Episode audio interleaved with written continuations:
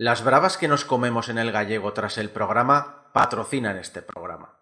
3, 2, 1. Game over.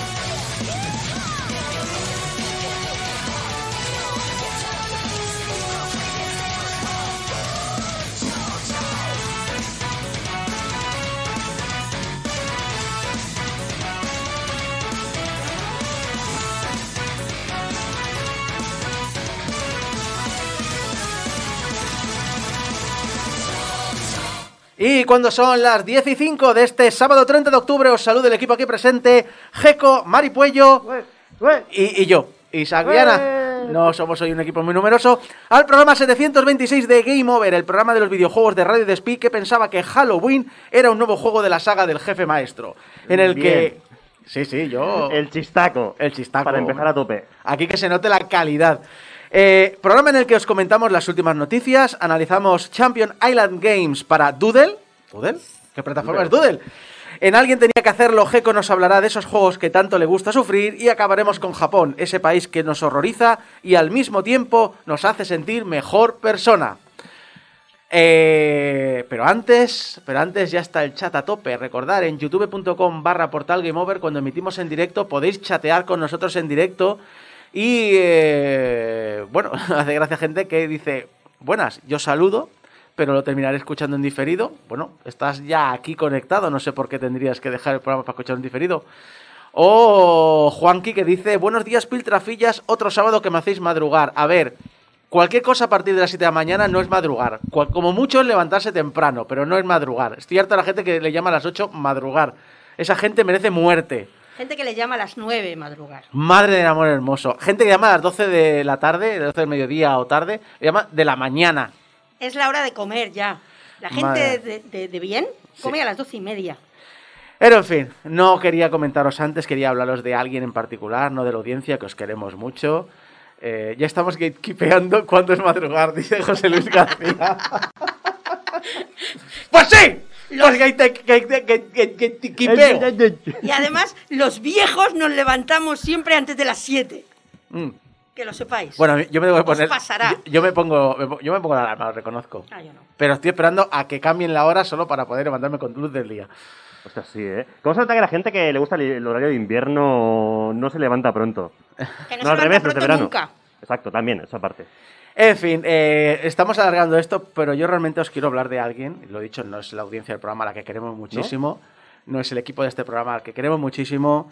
Yo os quiero hablar de alguien que es eh, más ágil que una tortuga, más fuerte que un ratón, más noble que una lechuga. Su escudo es un corazón. Es Chapulín Colorado, Colorado he dicho, Colorado. Chapulín Colorado y el próximo martes 2 de noviembre lo tendrás como personaje en el Fortnite. En el Fortnite, por el amor de Dios. Fortnite, chavo. eh, ¿cuánto- ¿Para cuándo el chavo? ¿Para cuándo el chavo del 8? Yo me pregunto, ¿cuánta gente de los que juegan Fortnite conocerán a Es que eso es- lo que están intentando es conseguir nuevo público al Fortnite. Es la primera vez que me planteo jugar al Fortnite. Ahí- se ahí- buscan a gente que la esperanza de vida aún la tengan larga, ¿sabes lo que te digo? Ahí- ahí la- Les la- queda en recorrido. Se, se ha hablado de esta coña mucho, pero claro, lo, lo hablamos desde un punto de vista muy eh, eurocentrista o muy español. Sí.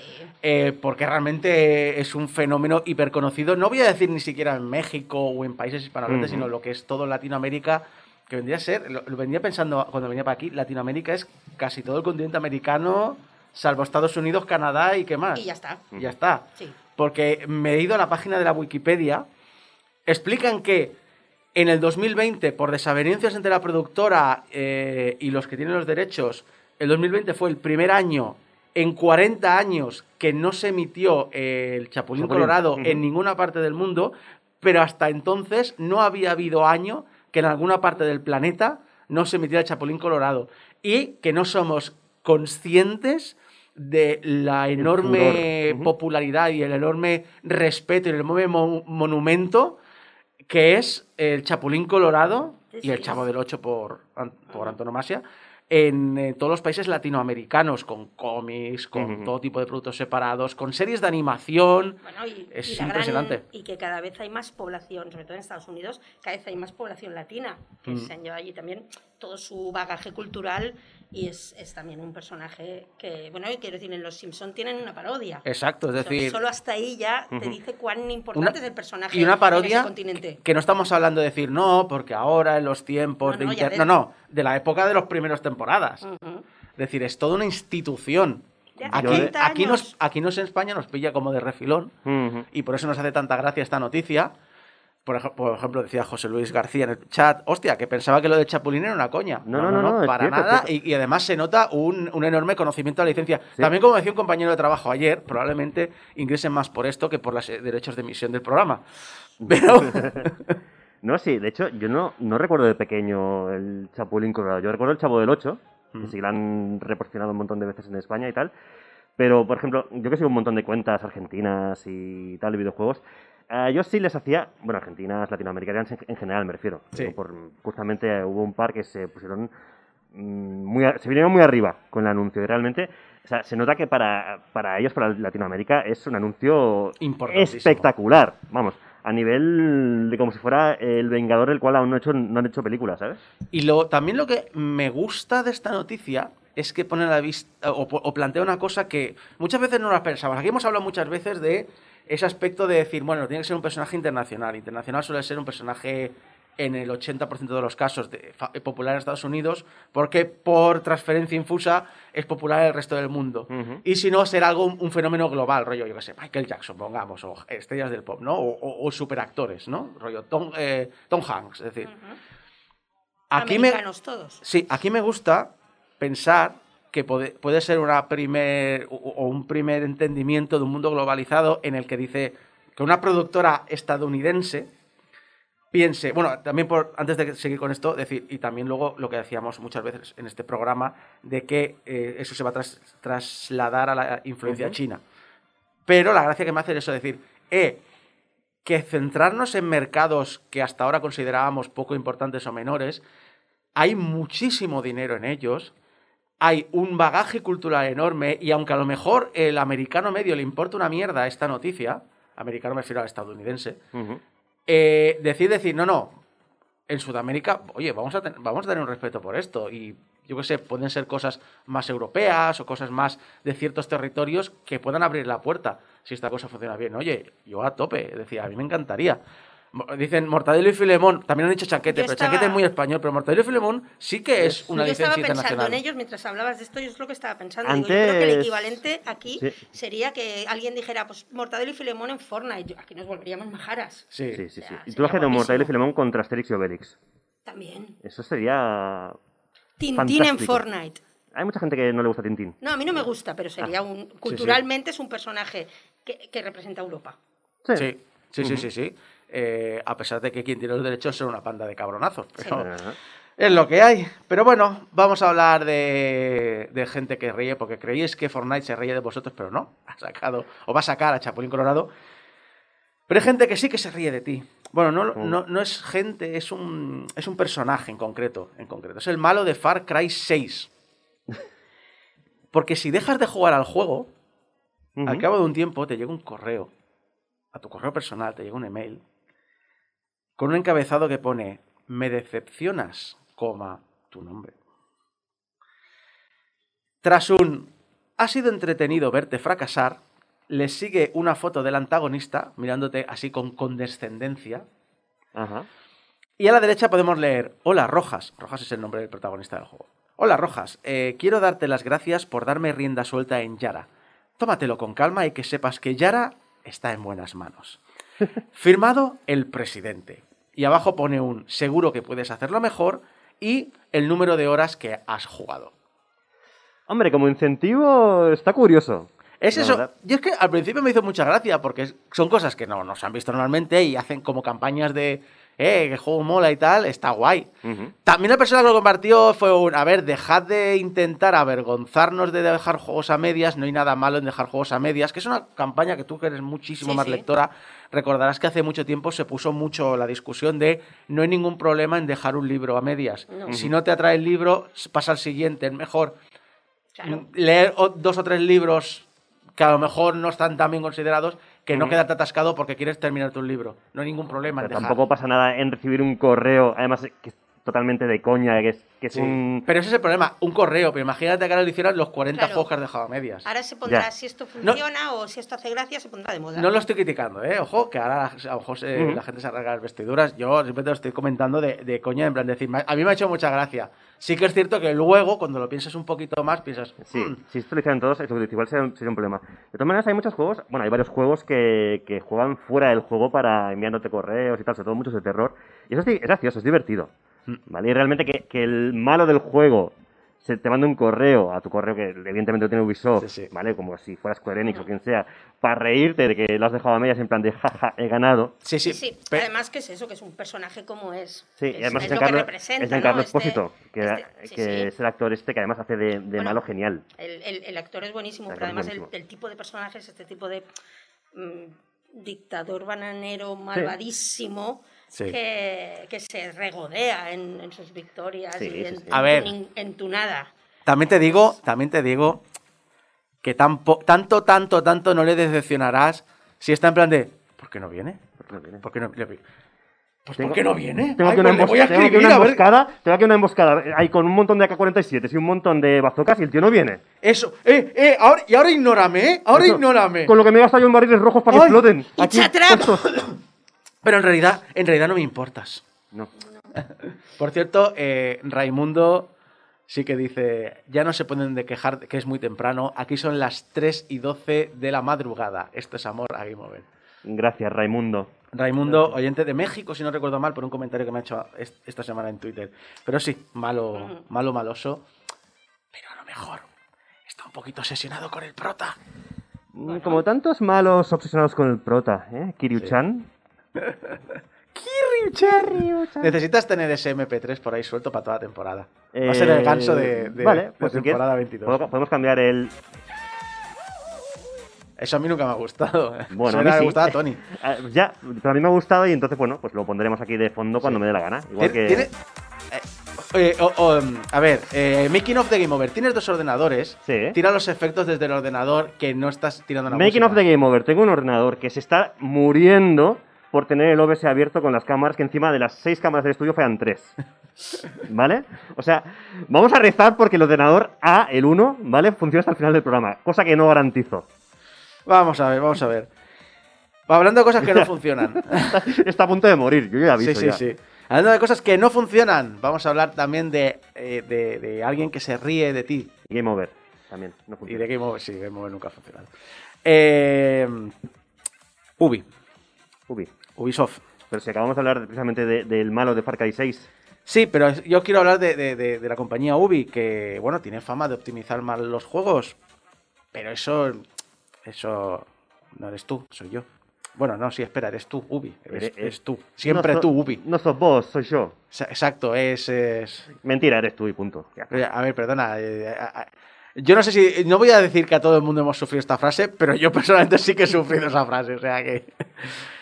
Eh, ha puesto una lista de programas que puede afectar al rendimiento. En plan de decir, ¿sabéis que, que Ubisoft tiene muchos quejas de que sus juegos, oye, que tienen problemas, oye, que me baja el frame rate, oye, ¿qué, déjame, qué- qué ocurre? Déjame adivinar. El primero es el porno bajando. Ah, El torrent, el... A ver, ¿no? yo diría que en la lista que han metido se incluye también, porque, porque dices tú, a ver, ¿qué puede fallar? El doble sistema de RM que aplica a sus juegos. A ver, no te lo quieren decir claramente, pero es en plan, si no te bajaras lo que estuvieras bajando ahora mismo, el juego te iría bien y no tirones. Sí, sí. Que, pero, pero, pero, ¿qué puede ser eso? Lo he dicho. Eh, que a sus juegos les mete dos DRM simultáneos. A que ciertas CPUs tienen problemas. No. son tus programas. Culpa tuya. Es culpa tuya. Eres Pero- tú, al final pero- eras tú, todo el rato eras tú. Pero pensarás, yo qué sé, o sea, estas configuraciones raras, o, o gente que es ultra gamer, o, o gente que tiene programas muy concretos porque usa la máquina para ciertas cosas.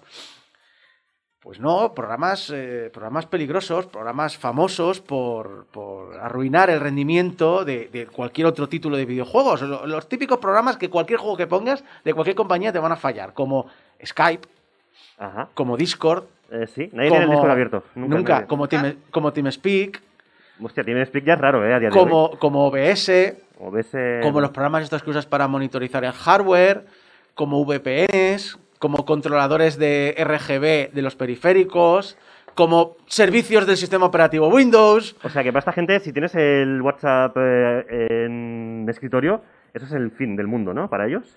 Porque Sí, eso sí. consume una de recursos que te cagas.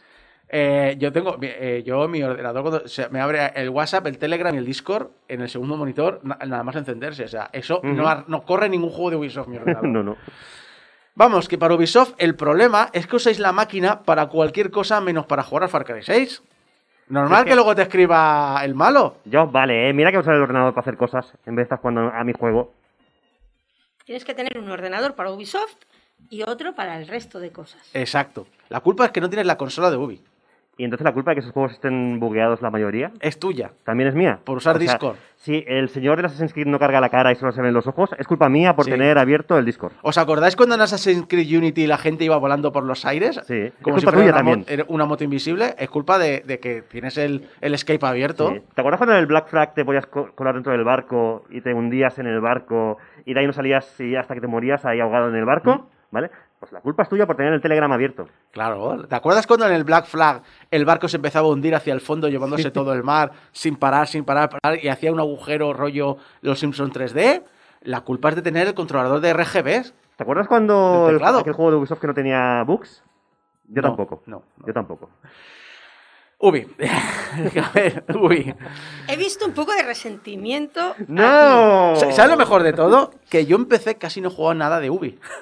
Solo jugué en mi PC anterior a Far Cry 3, que vale que mi PC anterior tenía problemas de, de calentamiento, pero a otros juegos podía jugar perfectamente y el Far Cry 3 se me colgaba, pero me colgaba la máquina entera, que tenía que darle al reset. Uf. Eh, Tenías el Messenger abierto, seguro. tenía, tenía... Mandando, mandando vibraciones en 2021, ¿sabes? ¿Cómo era eso? Mandar vibraciones, ¿no? ¿Cómo era lo de mandar zumbidos, zumbidos? Zumbidos. Cuando mandaba zumbidos a la gente, madre mía. Sigamos con compañías que respetan a sus usuarios. me viene perfecto que estés aquí, Geco, porque esto va para ti. Para mí. ¿El qué? ¿De qué vamos a hablar? Nintendo. el guion. Ah, Nintendo, claro Nintendo. que sí. ¿Te recuerdas que además tú dijiste que lo ibas a pillar, eh? El expansion pack del pase online de Nintendo. Bueno, lo dije yo y lo dijimos varios, por el- sobre todo por el maldito, por no decir de otra manera, eh, tráfico ese de nabos, Sí. llamado de otra manera An- Animal Crossing. Estabais en John Chaos. Sí, Y sí. seguimos en Joss. A la, que, a la mínima que podamos otra vez, nos metemos ahí a, a negociar con los nabos. A mí me encantó la definición. frase queda fatal, por A mí me encantó la definición de Alex, que es el eh, Nintendo le ha puesto DLC a una suscripción. Es correcto, además. Sí, sí. es más, es incorrecto. Es una cuota de una cuota. O sea, si tú pagas esta cuota, tienes derecho a pagar una segunda cuota. Bueno, es como un segundo Season Pass, ¿no? Es el Pack 2 del Season Pass. No, porque tienes que pagar cada mes. Ya, pues eso es un extra. Esto es como cuando te compras el pack de deportes cuando tienes la tele por cable. Por lo mismo. Pues básicamente el pago extra este que tenemos que hacer si queremos jugar a juegos de Mega Drive y Nintendo 64. Pues Nintendo 64 en concreto, eh, bueno, ya, ya es jugable, ya está accesible y va mal. Oh, sorpresa para. O sea, cero unidades de sorpresa. Va muy mal. Nintendo y online en la misma frase ya. no, no Nintendo te- y Online no. Nintendo y y emulación, de online. Nintendo Y 64. ROMs. La emulación de Nintendo 64 falla mucho, especialmente cuando tiene que tratar efectos de niebla o transparencias. Tienes glitches gráficos, tienes paisajes que se ven horribles con el original y tienes input lag, que hace juegos como Sin and Punishment injugables. Oh, qué pena con lo juegazo que es el Sin and Punishment. Pues es, es que es horrible, es horrible. Más errores que parecen menos comunes son problemas con el sonido, músicas que comienzan tarde o suenan mal, que no se pueden remapear los botones, lo cual también da problemas en algunos juegos. Vuelvo al he leído en concreto que en Sin and Punishment también lo hacen injugable porque hay cierta combinación que es incompatible si lo juegas en, en la emulación de Nintendo. Y que no emula el controller pack. Ah, Lo cual me, hace- me- me parece que estás hablando de la mesa de mezclas de Game Over. En- Entre la música tarde, no se pueden repapear botones, eh, hay input lag, o sea... Sí, pero creo que eso es más culpa del técnico, ¿eh? Probablemente, no te, no te digo yo que no. Eh, 50-50, ¿eh? Aquí con la parte técnica. Lo dicho, que, que como no emula el, eh, el controller pack, hace que en Operation Winback no se pueda guardar la partida y que en Mario Kart 64 no se puedan guardar fantasmas. Lo cual a mí me hace mucha gracia, porque cuando tú haces un sistema online que de pago para emular cierta consola de pago y pones una selección muy limitada de títulos que tú has elegido personalmente de pago. No te molestas en parchearlos para que funcionen correctamente. Porque puedes decir, oye, que tenemos problemas con el winback. Bueno, pues lo parcheamos para que simule esto en este caso y funcione. Que es una cosa que Nintendo hace mucho en. Si veis eh, análisis técnicos, Nintendo lo que hace con las ROMs, ya sea pues en 3D All Stars o similares, es eh, las parchea al vuelo. Tú tienes el, el juego en sí está en la ROM original y en la emulación hay un parche que al vuelo pues te cambia textos, te cambia imágenes, etcétera, etcétera. Y cosas así las podría hacer, pero no. Te hace pagar por algo que luego ni se molesta en terminar de pulir, a pesar de que es una selección limitada de juegos, porque recordemos, creo que son una docena de juegos que puedes jugar. ¿No? Sí, o sea, Alrededor, No, no ¿no? demasiados, ¿no? No eran muchos. Es decir, si tú los juegos que me eliges ya me das problemas. Y la coña también está en Super Mario 64, que dirás, ¿qué problema tiene Super Mario 64? Bueno, en su día, esto solo lo sabemos los frikis que nos compramos revistas importadas. En su día, recordáis que el Rumble Pack salió con Star Fox y, claro, los juegos anteriores no eran compatibles con el Rumble Pack, pero Nintendo relanzó tanto Super Mario 64 como Wave Race en versiones Sindo, que son versiones de que incluían eh, la compatibilidad con el Rumble Pack. Vale, si tú pagas el pase online en la cuenta japonesa, el Super Mario 64 que te viene es el compatible con la vibración. Pero si tú tienes una cuenta en Occidente, no. Nintendo, ¿qué te costaba? ¿Qué te costaba incluir la versión con que emula la vibración? Es para que recuerdes realmente cómo era jugar a la consola. ¿Lo tuviste? No. Pues ¿para qué lo quieres ahora? Sí, sí, pero es que, claro, es que yo os pongo en situación. Si tenemos en cuenta que esta DLC, esta expansión de la expansión, este, este, esta cuota de la cuota, son 20 euros al mes, que recordemos, has de sumar a los otros 20 del paso online, estos 20 euros son 200 cua- 240 euros en, eh, en un año. Si durante ese año te dedicas a poner esos 20 euros en un sobre, al cabo del año te puedes comprar una Nintendo 64 de segunda mano y un puñadito de juegos. Y no vas a tener problemas. Ya no estoy hablando si encima te quieres liar a meter Everdrives o similares, no lo voy a, a promocionar. Pero es que te puedes comprar una, una Nintendo 64 de verdad, que está alrededor de 100, 120 pavos si las buscas. Y con Y- varios juegos, además. Y que Sí, te sí, por perfectamente. 200 euros te vienen packs con juegos, es decir, eh, Nintendo, por favor. Es que, es que... En fin, eh, bueno, Nintendo siendo Nintendo.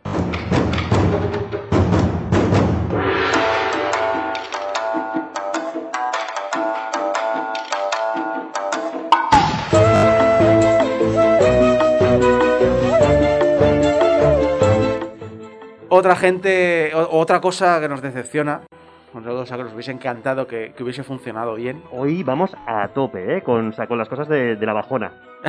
Decepciones, Nosotros- correos malintencionados. Nosotros nos gusta buscar la- las, las- las perlas, ¿no? La- las joyas ahí entre la mierda. Pero eso significa que hay que escarbar mucha mierda. Así que al final, solo te- al final tú puedes encontrar un diamante, pero la gente lo que ve es que estás rodeado de mierda. No hay más. Es decir, no. Maravillosa y fantástica y preciosa metáfora. Y definición de Game Over también. También, pues por eso. Otra cosa que nos hubiese encantado poder haber visto bien. Suda51 hace poco reveló que a principios de la década pasada Activision se le acercó y le ofreció hacer un juego de Deadpool. Ojalá. La madre que. O sea, Hubiera eso sido- hubiera sido el GOTI del siglo. Bueno, hubiera sido un juego de mierda, porque suda. ya, pero le pega perfectamente Pero le pega tanto. le a pega Deadpool. tanto, Y recordemos, estamos hablando de. pff, 2000, ¿qué? ¿2010? ¿2011? sí. Ujú. Es decir, estamos hablando de una época en donde las pelis Marvel empezaban y ni de coña sabíamos nada de una peli de Deadpool. Es decir, hubiese sido lo mejor del universo. Además, un tío que le encanta meter referencias pop a todo, que le encanta eh, romper la cuarta pared. Yo creo que, que hubiese sido el- el- la persona perfecta para hacerlo. Es, es más, puede que no sepa tanto. No sé si es, si es muy fan o no de Deadpool, pero solo por.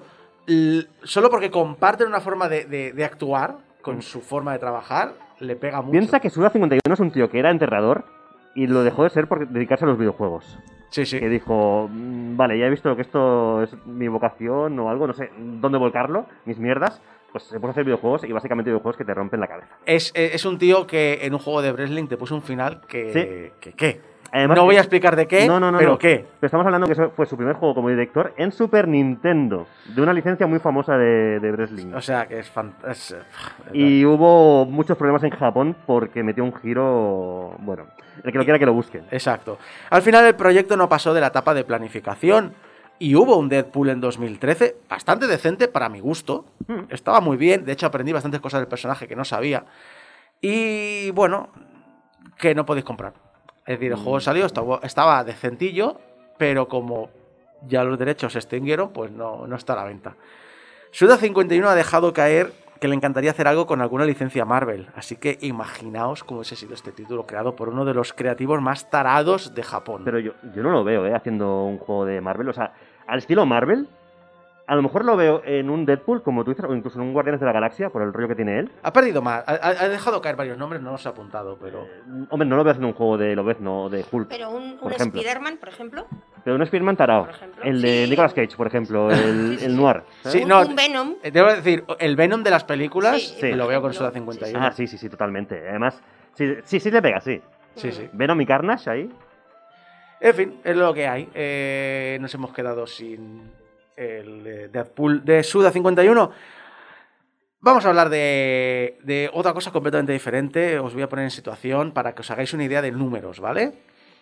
Eh, Netflix tiene más de 200 millones de cuentas de usuarios. Steam tiene más de mil millones de cuentas de usuarios.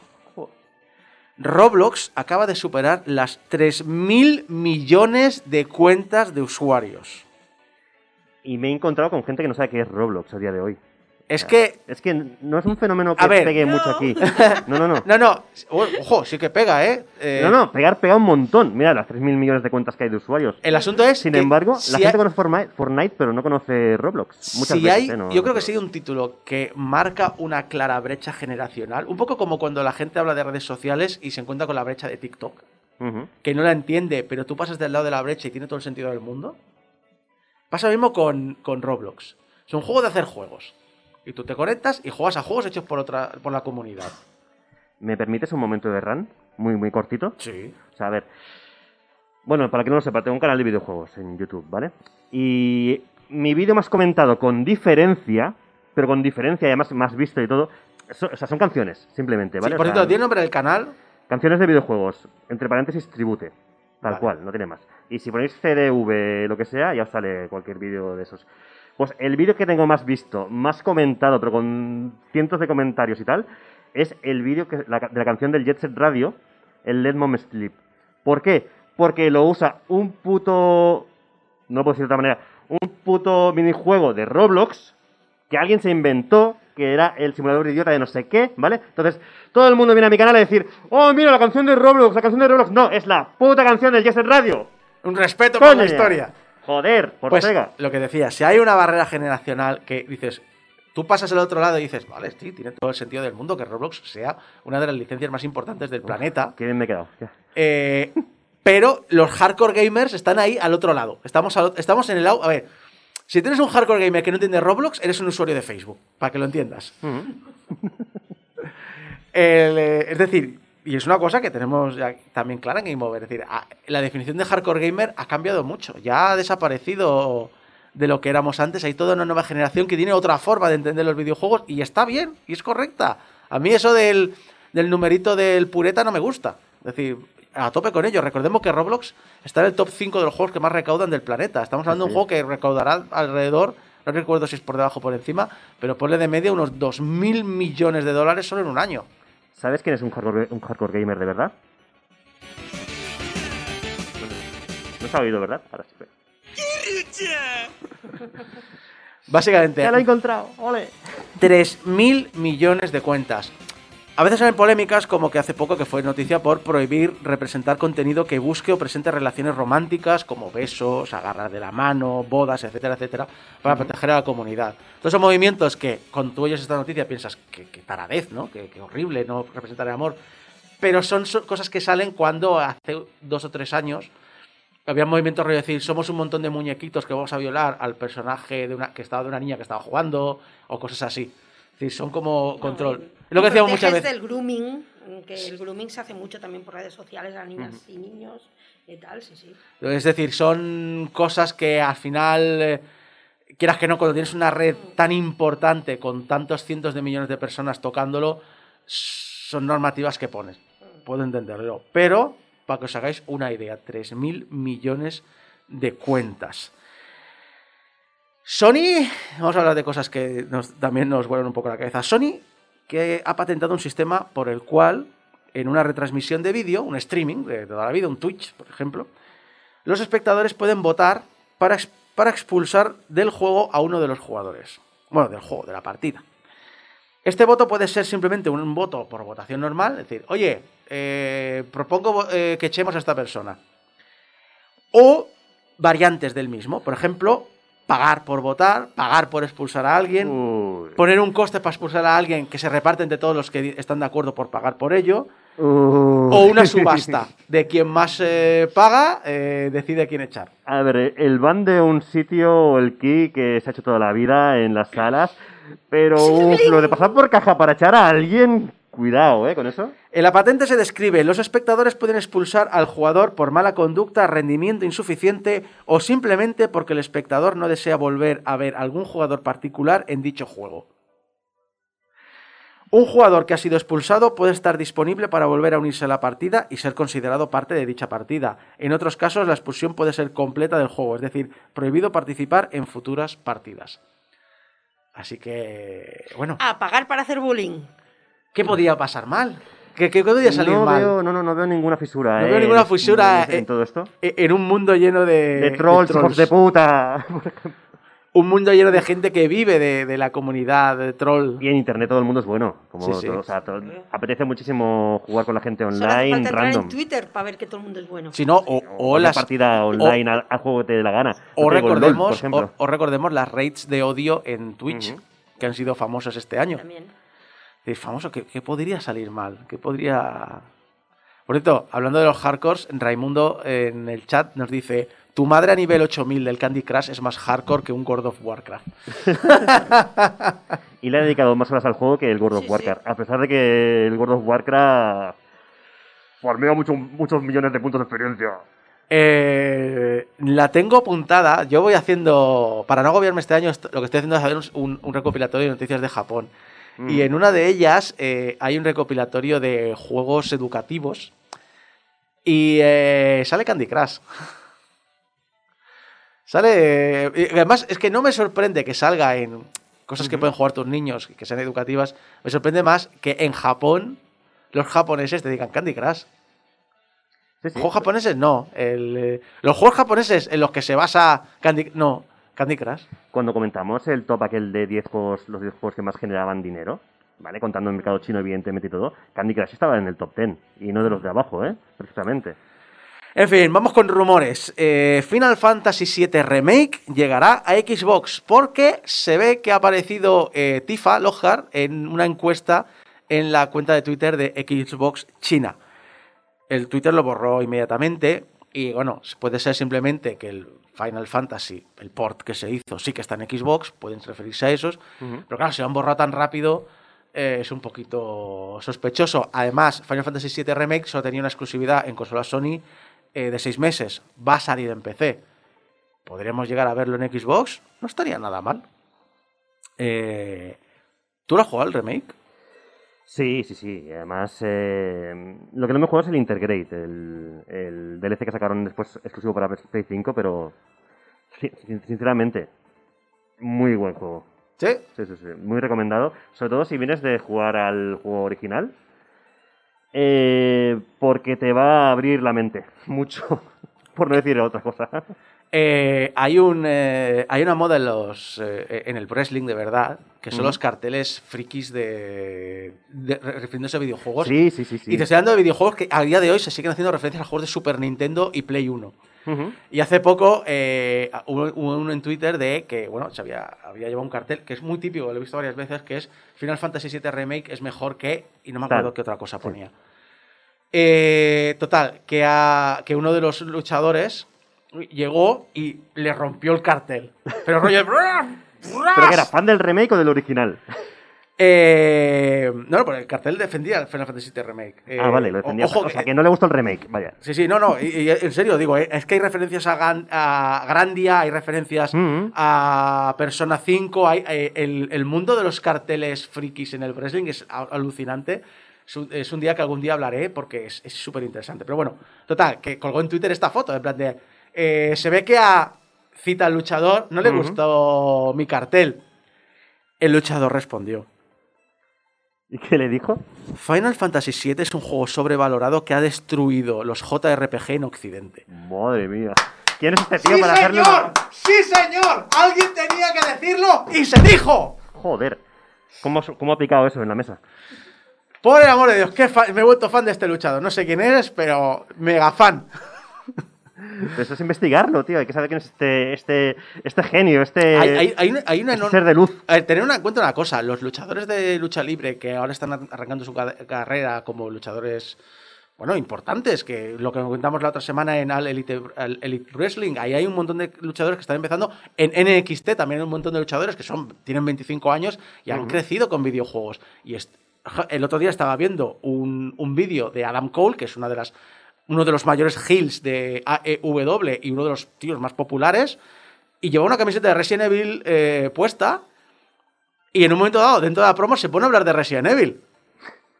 Así como que no viene la cosa, como que no quiere la cosa. Es decir, eh, hay que entender eso, Mm. que son una cosa extremadamente pop que usa la gente. No, y que nos hemos de acostumbrar, la gente de nuestra edad, que la gente joven va a tener más referencias a videojuegos que a televisión o nosotros, nuestra cultura pop era la tele. Sí. Y la gente de las nuevas generaciones va a ser el mundo virtual, el mundo de los videojuegos y cosas así, no, no ven televisión. Lo que sí que es cultura pop, un choque de, de ju- bueno, un choque coral, es eh, los rumores que han salido eh, también de eh, un juego tipo Smash Bros. en- a nivel de mezclar licencias del estudio de Warner Bros. Va a ser un juego de lucha por parejas, se llamará Multiversus y tendrá a Sagi de Scooby-Doo, a Gandalf del Señor de los Anillos, a Tommy Jerry, a Batman, a Pedro Picapiedra, a Mad Max, a Johnny Bravo y aparentemente iban a aparecer Harry Potter y Ron, pero han caído por problemas de licencias. Pero Shaggy y no Scooby-Doo,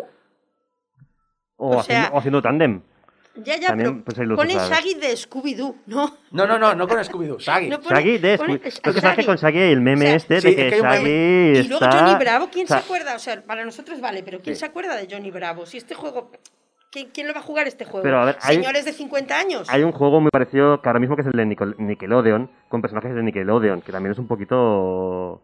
Sí, pero es para nosotros, no es para las Lo mismo. generaciones de, de- de- de niños más Que pequeños. mezcla Bob Esponja con personajes de hace también 30 años, como digo- Gato- el perro gato, gato perro, no recuerdo cómo se llama. Pero es que Bob Esponja tiene unos años. Ya os ¿eh? digo que esto es rumor y que además se ve que el rumor viene porque, según decía el rumor, porque se habían inspirado viendo en, una, en un meme que se hizo popular de Sagi con alguien de Mortal Kombat. Sí, sí, sí, sí, es que viene el rollo. Incluso Ed Boon hizo un vídeo o, o algo parecido, en plan como Shaggy en plan ultra instinto, ¿sabes? Reventando a los Mortal Kombat haciendo fatalities. Y es como, bueno, ahí hay, ahí hay un meme que no se sabe muy bien de dónde ha salido, Shaggy pero bueno. es un cobarde inútil. Shaggy es el típico. O sea, sí, Es fue un creado fumeta. como. Es un fumete de los 70, ¿vale? Y lo que pasa es que con el paso del tiempo, ya claro, ya no es de los 70 ya. Pero sigue siendo, pues eso, un tío. Pero Bueno. los fumetas no han cambiado tanto desde No. los 70, ¿eh? De, de hecho, el mismo fumeta sigue en el mismo sofá, seguramente desde los 70. En fin, en fin, vamos, vamos a algo un poquito más bonito en el juego de la semana.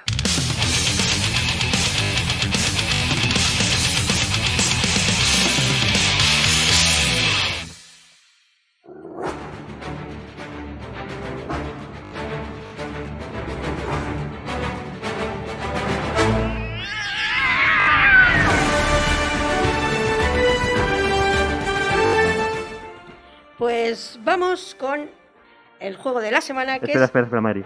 es que- Ay, por favor. Bueno, si queréis puede ser 10 minutos de esto, ¿eh? que a mí me está bien.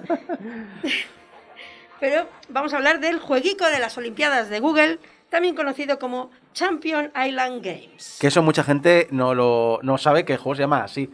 Exacto. Sí, sí. Eh, por eso he preferido empezar con el jueguico de las Olimpiadas de Google, que es como lo conoce la gente, la verdad. Desde hace años, Google conmemora efemérides varias del calendario mundial con lo que llaman los doodles. Sí. Eh, Estos doodles han ido evolucionando con el tiempo. Al principio eran meros juegos con las letras del logo y los colores de la compañía y ahora son verdaderas obras de arte.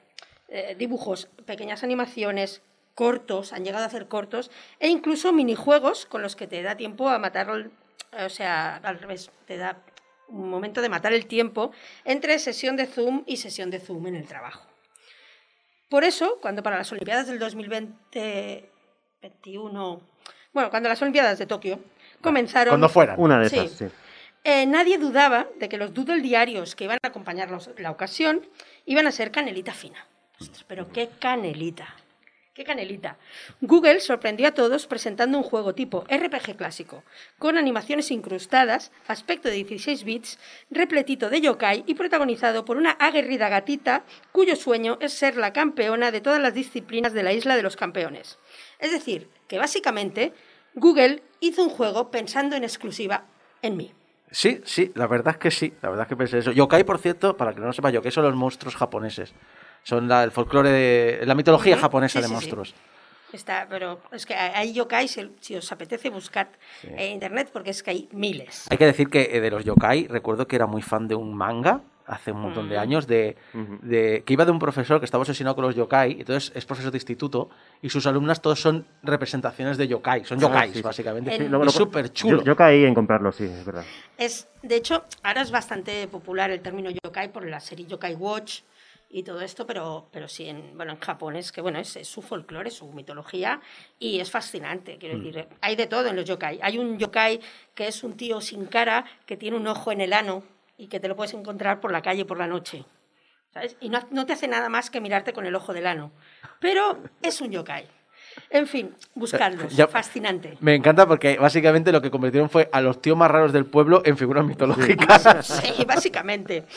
En fin, vamos con la historia que es muy sencillita. Todo sucede en esta isla mítica, el Champion Island, donde viven los campeones mu- mm, mundiales de siete disciplinas deportivas y sus fieles seguidores. A la isla llega Afortunada, una gatita soñadora que quiere probar suerte en las diferentes disciplinas y conocer a todos los campeones, de los que es fan. Cada campeón vive en su pueblo, donde no solo conseguiremos encontrar las puertas a los minijuegos que nos permiten convertirnos en esos campeones, sino que además conoceremos a los más variopintos personajes, los cuales nos irán proponiendo side quests con las que podremos acabar de explorar las posibilidades de la isla. Los habitantes de la isla son todos o animalitos como Afortunada, hay algún humano, pero hay algún humano, luego explicaré por qué, y sobre todo los yokai que mencionaba, que son los maestros en las siete disciplinas. Las disciplinas son skateboarding, natación sincronizada, ping-pong, carreras, escalada, tiro al arco y rugby. Que son, es en lo que tal vez menos pensaría la gente cuando piensa en Olimpiadas, pero me hizo mucha gracia que precisamente eligieran esas disciplinas. Las cosas que han dicho de cómo puedo meterlo en un videojuego tipo 16 bits, Sí, barra 8, porque la jugabilidad es muy de 8 bits. Sí, es muy de 8 bits la jugabilidad, pero el aspectito pues es más Sí. 16. Eh, yo podría ahora pasarme 10 minutos solo hablando del mundillo, de las diferentes criaturas, de las ciudades, de los chistes. Es que te pasas un par de horas muy divertidas en el juego, a mí me resultaron una delicia, sobre todo si tienes un poco de idea de mitología japonesa. No han ido por las leyendas, yo creo, más oscuras, pero claro, bueno, yo soy una friki de la mitología en general, entonces es posible que a mí me suene todo y haya gente que piense esto de qué es, pero lo que decía de los humanos, está Momotaro, está la historia de, del que fue al palacio de bajo mar y no regresó hasta pasados muchos años. Todas estas historias que son muy típicas de... El que ya ha visto un poco de manga y de tal, las conoce casi todas. Y gráficamente, el juego es lo que decíamos, un caramelo para los amantes de los RPG clásicos. Los personajes son cabezones, los colores son muy vivos, los diálogos no tienen sentido la mitad de veces. Eh, las casas ajenas puedes asaltarlas todas. Eh, hay caminos secretos que abrir. Sí. Los yokais están diseñados de maneras adorables. Pues, porque en teoría son monstruos, pero son monstruos tan monos. Eh, y tú tienes unas pequeñas animaciones incrustadas cuando ganas cada, cada una de las competiciones, que son preciosas, o sea, son una monada. Pero claro, es que no he mencionado que este juego lo ha hecho el estudio 4 grados centígrados. No sé cómo se pronuncia en realidad. Son Yo, yo 4 lo, llamo grados centígrados. lo suelo llamar 4C, pero sí. Pero son 4 grados centígrados. Así igual no suena. Pero esta gente tienen en su currículum títulos como The Conking Creed, Animatrix, Spriggan, Oh, Animatrix. Memories e incluso un videoclip de Glay. O sea, se nota que Japón quería fardar de lo Bastante que saben variado, hacer. ¿eh? Sí, For Sí, sí no eran los de la animación de Kill Bill. Eh, podría ser también, Sí, sí, sí, sí. Puede ser también, porque también tienen una de de Batman. Animatrix. eh, con, con Warner Bros. han hecho varias cosas. Tienen una de Batman, una de Flash. O sea, tienen, han metido ahí mucha. O sea, aquí han metido fuerza. Japón quería fardar de lo que sabe hacer. ¿Qué sé hacer? Sé animar, sé hacer videojuegos. Vamos a hacerlo aquí y con creces.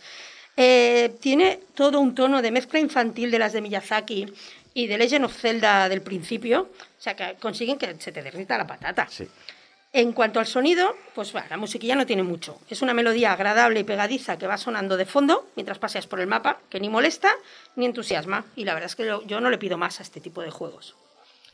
Y bueno, la jugabilidad, la- voy a ser sincera, la mayoría de videojuegos no tienen mucha dificultad. O sea, yo los he superado, los siete, y yo no tengo pulgares oponibles. También creo que eh, es el público objetivo. Claro, es eso. No pretenden que sea un juego que te frustre y que vayas ahí a tales. Quieren que te lo pases bien. ¿Y cómo se lo pasa bien uno? Ganando. Algunas pruebas las has de repetir un par de veces. A mí las carreras, por ejemplo, me costaron un poquito más.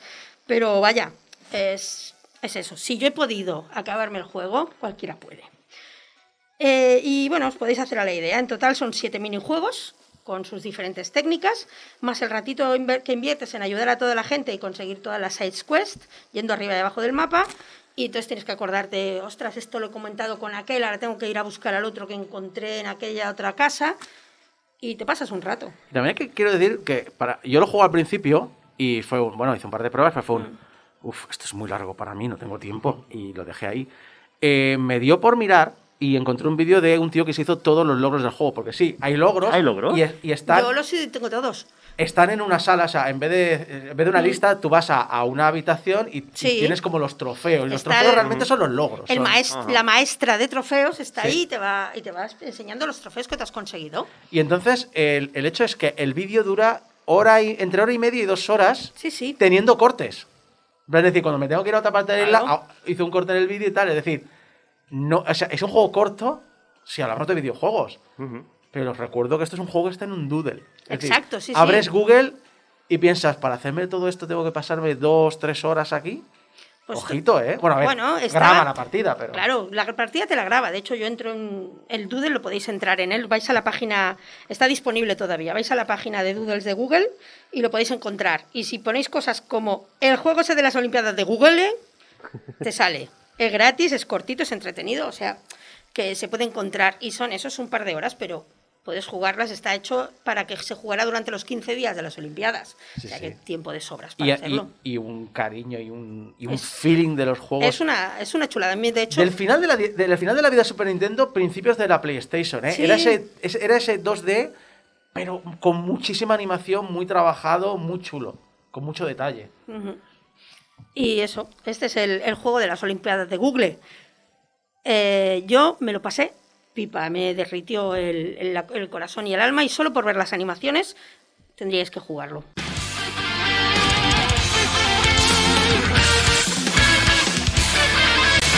Imprescindible.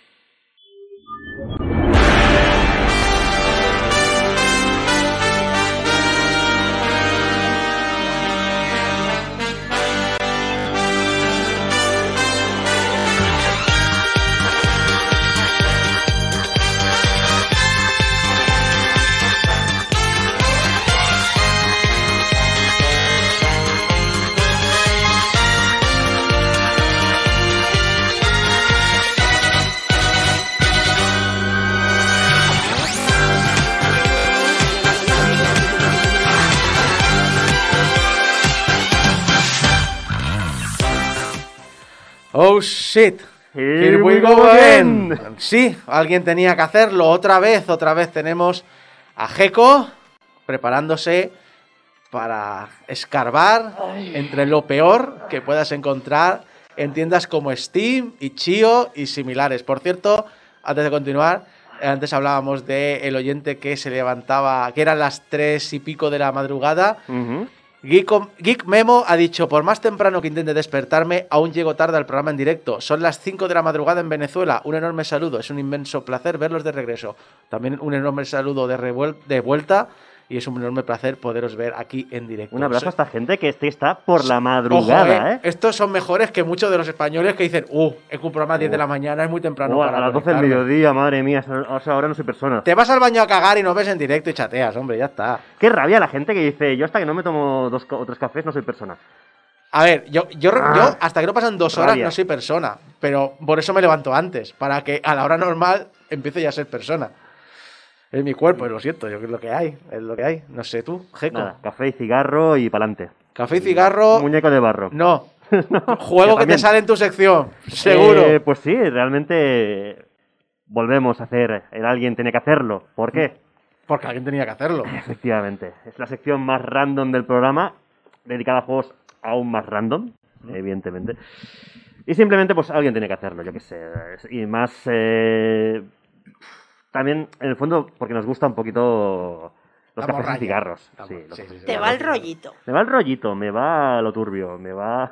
Luego me criticáis cuando me fascina meterme en, en- en subculturas de internet o en subculturas en general y aprender de ellas. Esto es un poco de todo lo mismo, ¿eh? Con estos juegos. sí, pero ¿Eh? bueno... ¿Uncharted? No, tiene- Uncharted no, Unearth. Ah, ah, Unearthed. ¿Unearthed? Unearthed. Ese- esa parodia. Bueno, parodia no, o sea, es un juego serio que lo que pasa es que es hecho por un estudio árabe y. Bueno, digamos que el resultado. Bueno, creo no- que era más el resultado de los medios que tenían que no, que no de la. De... Eh, y de echarle mucha jeta también, ¿eh? En plan de. No, le ponemos una, una portada y una caligrafía que sea exacta a la del juego que para nada queremos parodiar. O sea, bueno, parodiar no, sino. Copiar. Copiar directamente. Llámalo parodia, llámalo no tenemos presupuesto para marketing. hacemos una fan Drake que, que esa gente se queja de Tom Holland. El de la versión hacendado está árabe. Mm, es que no lo han visto. Directamente que son cuatro píxeles mal, mal hechos. Y bueno, en fin. eh, de este juego ya hemos hablado. No vamos a repetirlo, no hace falta. Ya, ya quedó para la posteridad en su día. Eh, sigue en Steam, no sé por qué. O sea, eh, Anerce sigue en la tienda vendiéndose. O sea que algún beneficio dará. No sé cuál, pero bueno. Bueno, estos juegos, lo que pasa que, mm, como el Mario Kart chino, como el Anercet, parece que no, pero generan mucho, mucha pasta, ¿eh? O sea, de hecho es un subgénero total, el de juegos que se aprovechan de la imagen de otros juegos para vender lo que, vamos, lo que no está escrito. Pero bueno, es lo que llamamos también un poquito, pues tener la cara muy, muy, muy dura. Pero bueno, en fin. Lo dicho, que no vamos a hablar de esto, vamos a hablar de... Bueno, hay gente que dice que este año ha sido un año muy flojo de videojuegos, este el anterior, por temas que, no, bueno, por X, llámalo X, llámalo pandemia mundial, llámalo como quieras, pero que ha sido un año un poquito flojito. No han salido muchos grandes videojuegos. Yo no sé si podemos rascar un poquito, si los hay, pero bueno. Bueno, eh, entendamos, no sé muchos grandes videojuegos comparado con el nivel insostenible que teníamos la década anterior, lo Sí. cual no significa que no hayamos tenido un nivel insostenible. Correcto. Pero bueno, este año tienes ahí Resident Evil 8, Sí, el. Village, tienes el Monster Hunter Rise. Y si luego le juntas que ha sido el año de los servicios de suscripción como Game Pass, ya se te hace una ola, un tsunami de juegazos. Bueno, que no, no puedes, no, no, puedes, das, puedes. no te da. De todas maneras, para que haya un poquito de debate, ¿vale? Para esa gente, yo voy a traer aquí una ristra. No se puede decir de otra manera. Hay una ristra de juegos que he visto por ahí por Steam o por eh, plataformas. O por cosas que te quedaron de temporadas anteriores. Sí, eh, también puede ser. De todas maneras, la sección, a ver, ya os la vendo, es eh, Gotis picaditos de la pandemia que por injusticias de la vida no lo han sido y no lo van a ser.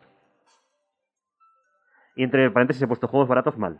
Vale, Para iba a decir, entendernos. y por- que por injusticias de la vida no lo han sido y no lo van a... a ver, No lo van a ser, no lo han sido, algunos de ellos, pudiendo al, al menos haber optado a, a GOTI o de este año o del anterior. En que realidad estoy haciendo un que me, he que me he leído la lista. Ya, ya lo sé. No lo engañas estoy- a nadie. Pero déjame, estoy vendiendo la moto, ¿vale? O sea, déjame hacer un poquito de Mulinex antes de No, no, no, hagas creer a la gente que alguno de estos juegos va a. ¡Os va a cambiar la vida! En concreto el número 4, ya en plan clickbait total. El número 4 te sorprenderá. Pero sí, sí, a ver. mm, de hecho, a ver, yo soy mucho de mirar las tiendas eh, y ver un poco lo que me recomienda. Porque ya llega un punto. Sí, Mari ha visto el primero, creo. Ya llega un punto ya directamente que Steam me recomienda la, la mandanga. ¿vale? Ya, de- ya es en punto de, ya es en punto de recomendaciones.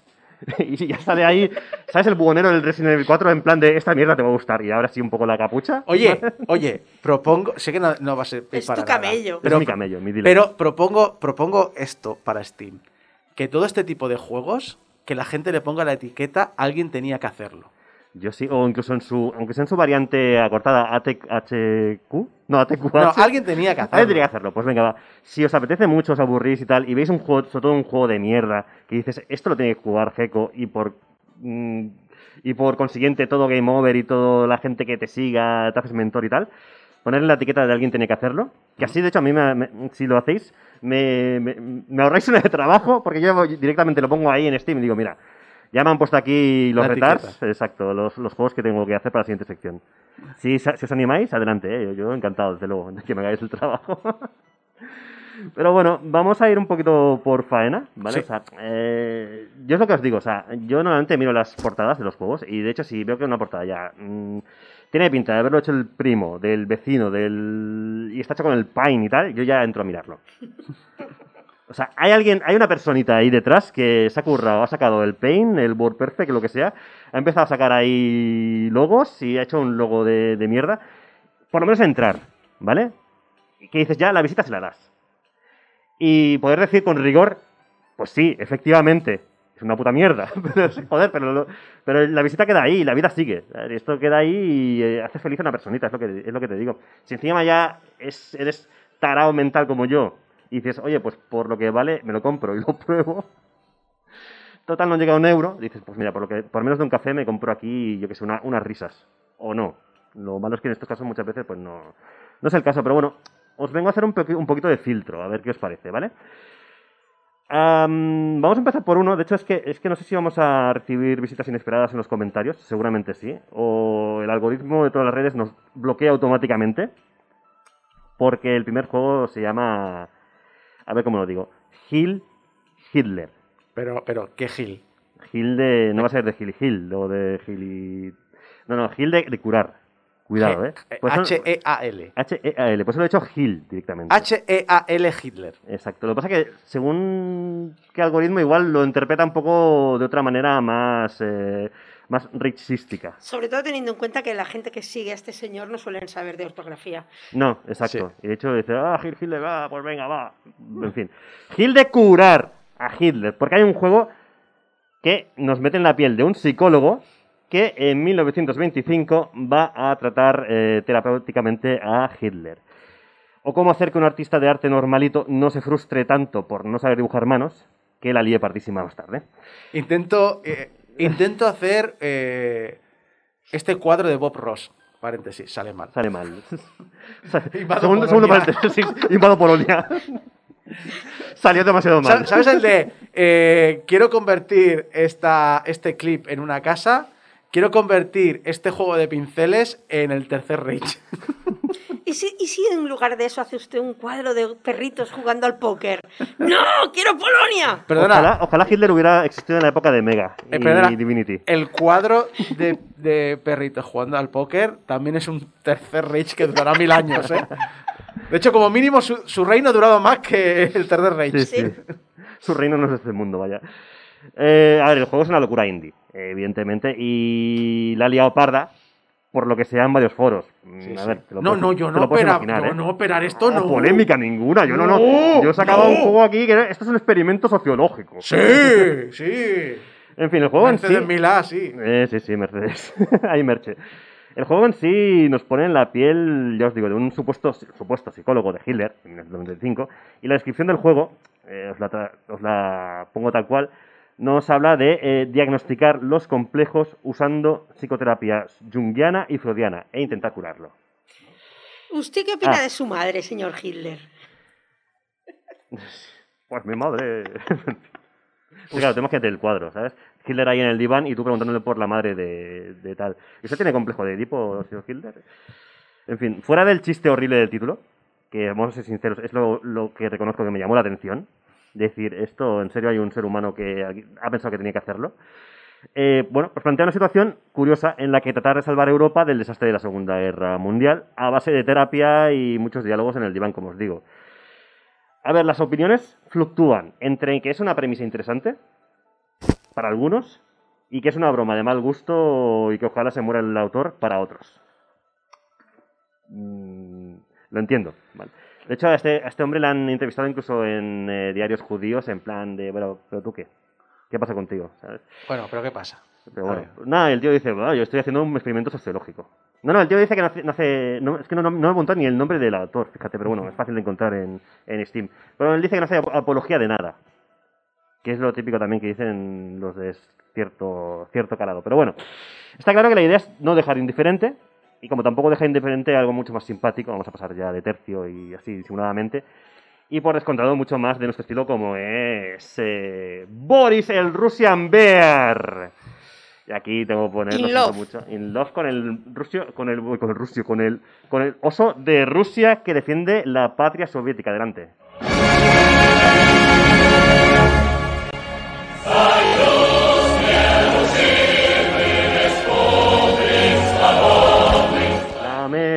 Se muere ya mismo. Raimundo, Raimundo dice, spoiler, Europa solo parece que se salva, porque claro, Sí, imagínate que Hitler pasa de ser eh, un genocida a el artista de arte más, o sea, artista más vendido de toda Europa, el pintor más conocido de toda Europa. Bueno, Lo dudo. Lo dudo bastante, no tenía madera, ¿eh? Parece a mí de... En fin, ah, me encanta hablar de Hitler con esto de fondo. En fin, ah, A ver, van de hecho es que vamos a hablar de un oso ruso llamado Sí. Boris. Me parece fantástico el concepto este. Esto re- os- recuerdo que todo esto está en Steam, no me estoy inventando nada, ¿eh? Eh, os voy a leer la descripción de el oso ruso Boris, eh, que pone en Steam. Usted juega como un soldado ruso que está tratando de defender la frontera de su patria, de los invasores ex- extranjeros. Los refuerzos no vendrán. En este bosque solo tú y tu fiel amigo, un AK-47, con un cargador de 30 cartuchos y una culata de madera. Nunca fallará. Demuestra heroísmo. Destruye tantos enemigos como puedas y protege a la madre Rusia. Ay, me se mueve la- mesa. ¿Dónde, ¿Dónde dice en la descripción que es un oso? Eh, lo dice en el título, de hecho. ya, ya, pero es- en la descripción solo... Sí, sí, es todo picadito en la descripción. Y picadito y con tarjeta de crédito, ¿sabes? Realmente el tema es que, claro, tú entras al juego y ya la carátula es un oso furro bien grande y entras y lo primero que ves es un vídeo a lo Pop G, como si fuera Sí. eso, mm, pero, con una, pero pero con lo- una skin de furro gigante. Pero lo mejor es la primera, la primera característica principal. Características principales, porque sigo aquí cuoteando al, a- a- al, al perfil de Steam. Pruebe el papel de un oso ruso de combate. Ahí Un- tienes al oso ruso. A ver, Mario. yo conozco los osos marrones, los osos polares, Los pero el oso ruso de combate es nuevo, ¿eh? El grizzly americano, pero sí, sí, oso ruso de combate. Destruye enemigos con una banda sonora épica, no sé por qué me he ido al argentino de repente, che, vite. Beber vodka helado ruso. Juega en el balalaika ruso, todo muy ruso. Siente la atmósfera original de Rusia. Come ensaladilla rusa. No, eso no lo pone, pero lo digo yo. Que no total. se llama saladilla rusa en Rusia. No, se llama, Se llama ensaladilla saladilla normal. Oli- No, Oli- Olivier. Olivier, Sí. ¿y la montaña rusa? Eso lo pusimos aquí porque lo trajo un francés. Mm. ¿En serio? Sí, que, iba- que creo que era un, alguien que tenía negocios en Rusia o algo así. Y se dio y, y de visitas en Rusia vio que muchos niños se entretenían tirándose de una montaña helada. Ajá. Y entonces las primeras montañas rusas en la Francia e Inglaterra era simplemente un canalón de madera en lo alto de un montículo y cuando helaba, eh, pues la gente se tiraba con un trineo y a partir de ahí se evolucionó. Se llama montaña rusa porque creo que originalmente lo llamó así, montaña rusa, porque en Rusia simplemente eran niños tirándose por una montaña, como hacíamos aquí de niños cuando íbamos a, a la nieve, que nos poníamos un trozo de plástico en el suelo y nos tirábamos colina abajo. ¿Ibais a la nieve? Joder, yo que pensaba que simplemente las llamaban Urales y ya está, sin más.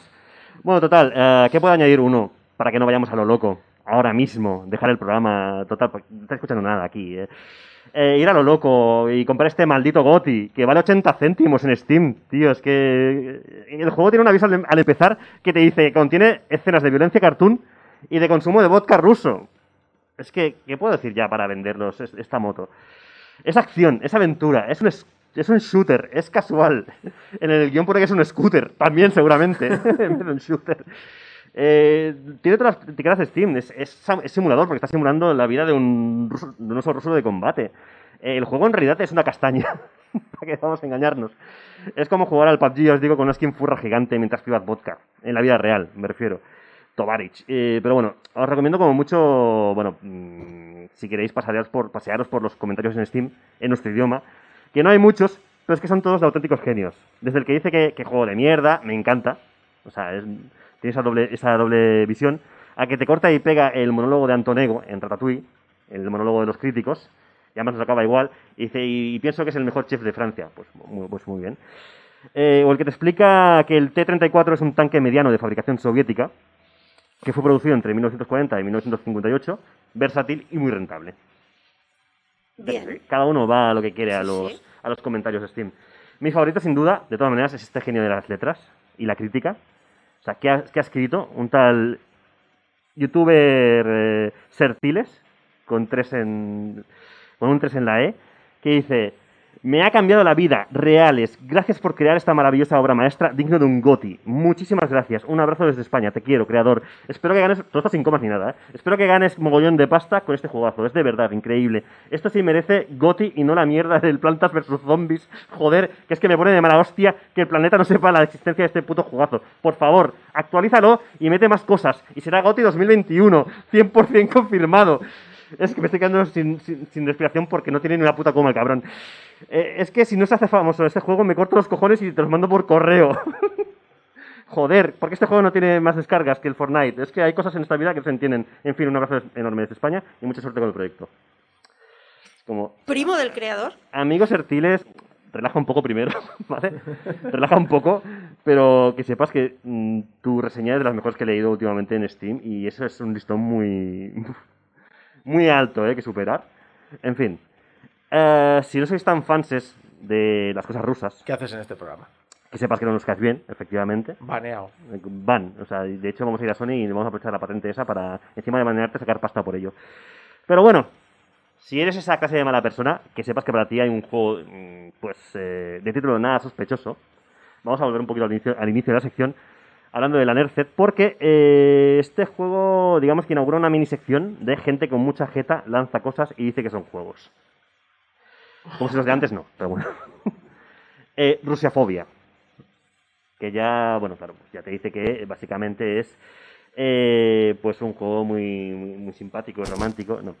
Ah, estamos hablando de eh, un juego que parodia el título a otro pues, pues que no recuerda nada, que se puso muy de moda, ¿vale? Estos últimos meses, de streamers aprendices de cazafantasmas que gritan demasiado, como yo lo llamo. Este reconozco que no he querido jugarlo, a pesar de que parece una movida tan random como era aquel del Russian Life Simulator, que no sé si llega a hablarlo del programa, pero básicamente... suena. ¿No? Pero me parece que no. Pero bueno, Russian Life Simulator os lo resumo que es un cookie clicker de movidas rusas y con Putin en patinete. O sea... mm. Problema, ¿qué pasa con estos juegos? Muchas veces no te puedes fiar. Leeros bien los comentarios, leer un poquito el caso. Porque el caso es que, sí, el juego es una parodia de, llena de momentos random. Es un cooperativo, con monstruos deformes y, o tías tetones, tetonas que te persiguen. Eh, todo hecho muy, muy mal. Sí, eso es, es como, tú imagínate, lo primero que ves es a Putin, a Stalin y... no sé quién sería el otro. No, no llego a ver el... Pero si Stalin mataría a Putin. Sí, pero bueno, eh, salen, los, salen tres en un coche, llegan a un sitio y hay una tía mal hecha que te persigue.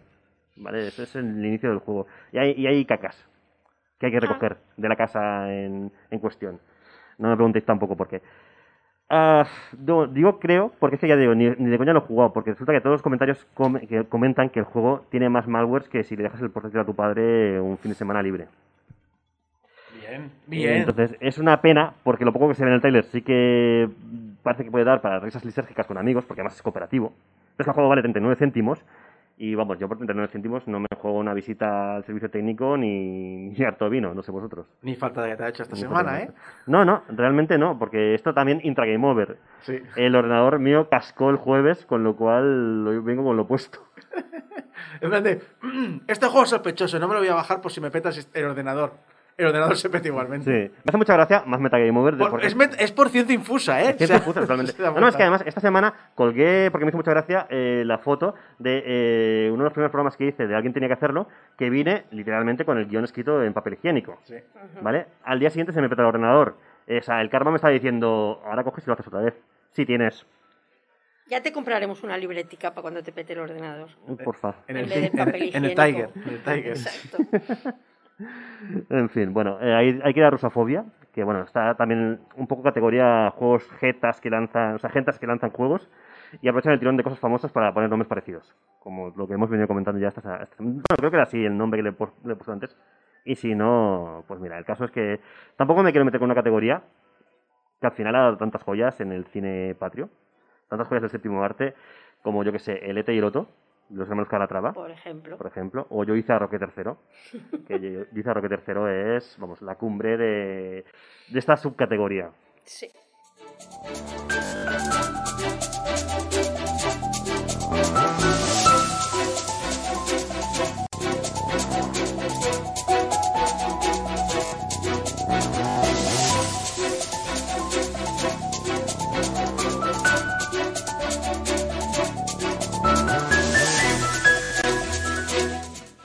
Bueno, con lo que queda, ah, os comento, tenemos un juego que se llama Cuba 2077. Os lo digo que existe, y está bien saberlo. Ya está, ¿eh? porque realmente os podéis imaginar que, bueno, a ver, muy bueno no será. Bueno, es como si os digo ahora, es una obra maestra de las buenas, gran desarrollo de personajes, jugabilidad, controles, gráficos, una joya que te cambiará la vida, pero no. Para que engañarnos, no es el caso. Eh, es un juego hecho de. mm, perpetrado por un estudio cubano, de hecho. Está hecho en Cuba. Pero bueno, os podéis eh, imaginar que, que parodia, evidentemente, Cyberpunk 2077, no va a ser, eh, yo que sé, eh, el Assassin's Creed Origins. También en los bugs. Mm, Sí, de hecho yo creo que este juego viene menos roto que el que, el que en el que se basa. No me extrañaría que funcionara mejor. De hecho, eh, lo, que, lo que da, lo da. Cosa que, o sea, lo que promete, tú te lees lo que pone y lo da y funciona. ¿Vale? O sea, ya es más de lo que pueden decir los de CD Projekt. Sí. Pero bueno, eh, luego, volviendo al tema conductor de los gotis, que no lo van a ser de manera injusta, este sí que podría al menos medio optar, porque eh, hace pocos días se lanzó Boyfriend Dungeon, que está en Steam y en Game Pass de salida, y que fue un juego bueno, del que se habló durante su desarrollo, cuando, o sea, que hablamos durante su desarrollo aquí en este programa, precisamente, en la sección. Lo digo porque finalmente se ha demostrado que ha salido bueno y divertido. Así que si queréis saber lo que es incendiar mazmorras mientras te ligas a tus propias armas, las cuales ves representadas como si fueran tus, tus juzbandos, además juzbandos Ubu, no dejéis escapar este juegazo que encima es, es muy divertido por lo que por lo que he visto. O sea, lo tengo lo tengo ahí en pendientes porque jugué early y ahora que ha salido del todo, pues tengo muchísimas muchísimas ganas de probarlo. Ha sido muy perturbador ver a Gecko, un hombre. Decir, sí, de, de- Un hombre con de mediana- canas. de mediana edad. de- decir, juzgando Ubu. Ubu. Sí. Es que, a ver, es lo que tiene, o sea, y hablar de mi elfa, ¿no? Esas cosas.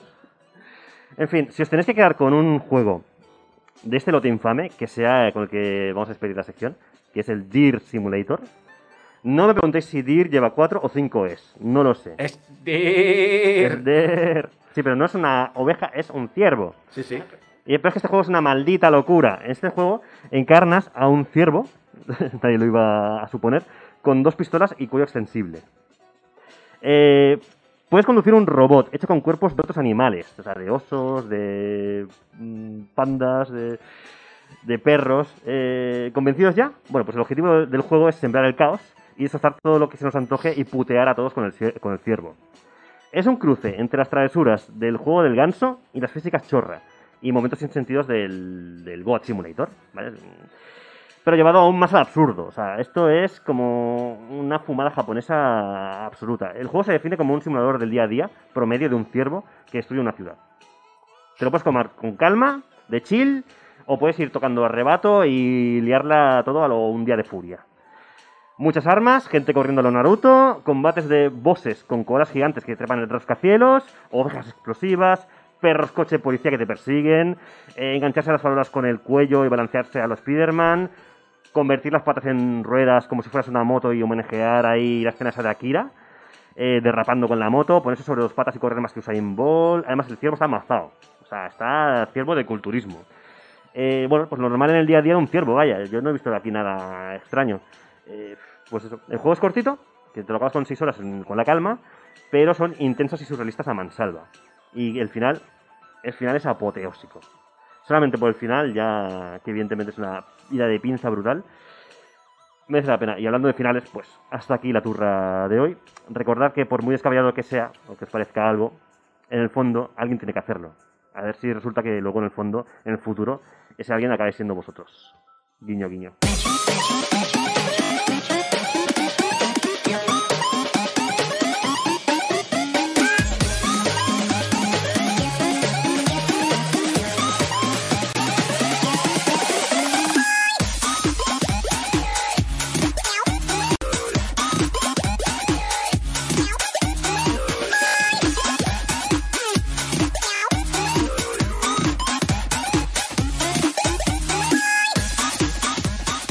Japón, ese país que nos horroriza y al mismo tiempo nos hace sentir mejor persona. Japón, ese país que, como dice Baltasar Ortega en el chat en directo, aprovecho para felicitaros y daros las gracias por las horas de diversión e información que nos dais. Firmado un MSX Lover.